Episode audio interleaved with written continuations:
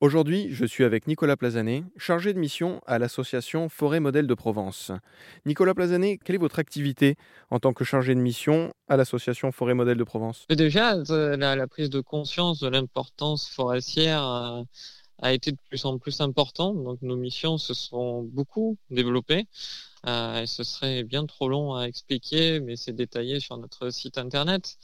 Mais euh, l'actualité, c'est bien sûr notre étude euh, sur l'arbousier. C'est aussi l'accompagnement vers le lancement de cette coopérative sur les écomatériaux euh, pour justement euh, développer le bois d'œuvre, puisque en termes de volume, il n'y a que 3% du bois récolté dans notre région qui part en bois d'œuvre. Donc du coup, c'est vrai qu'il y a une certaine dichotomie entre l'offre et la demande.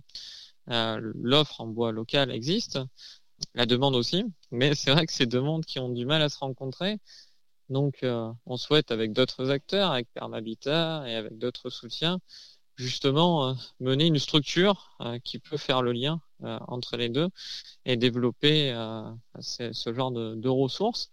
Donc, c'est une bonne partie de notre travail de ce début d'année, au-delà bien sûr des activités habituelles de notre structure et notamment euh, l'organisation de notre premier événement qui se déroulera au domaine du Rayon les 25 et 26 mars.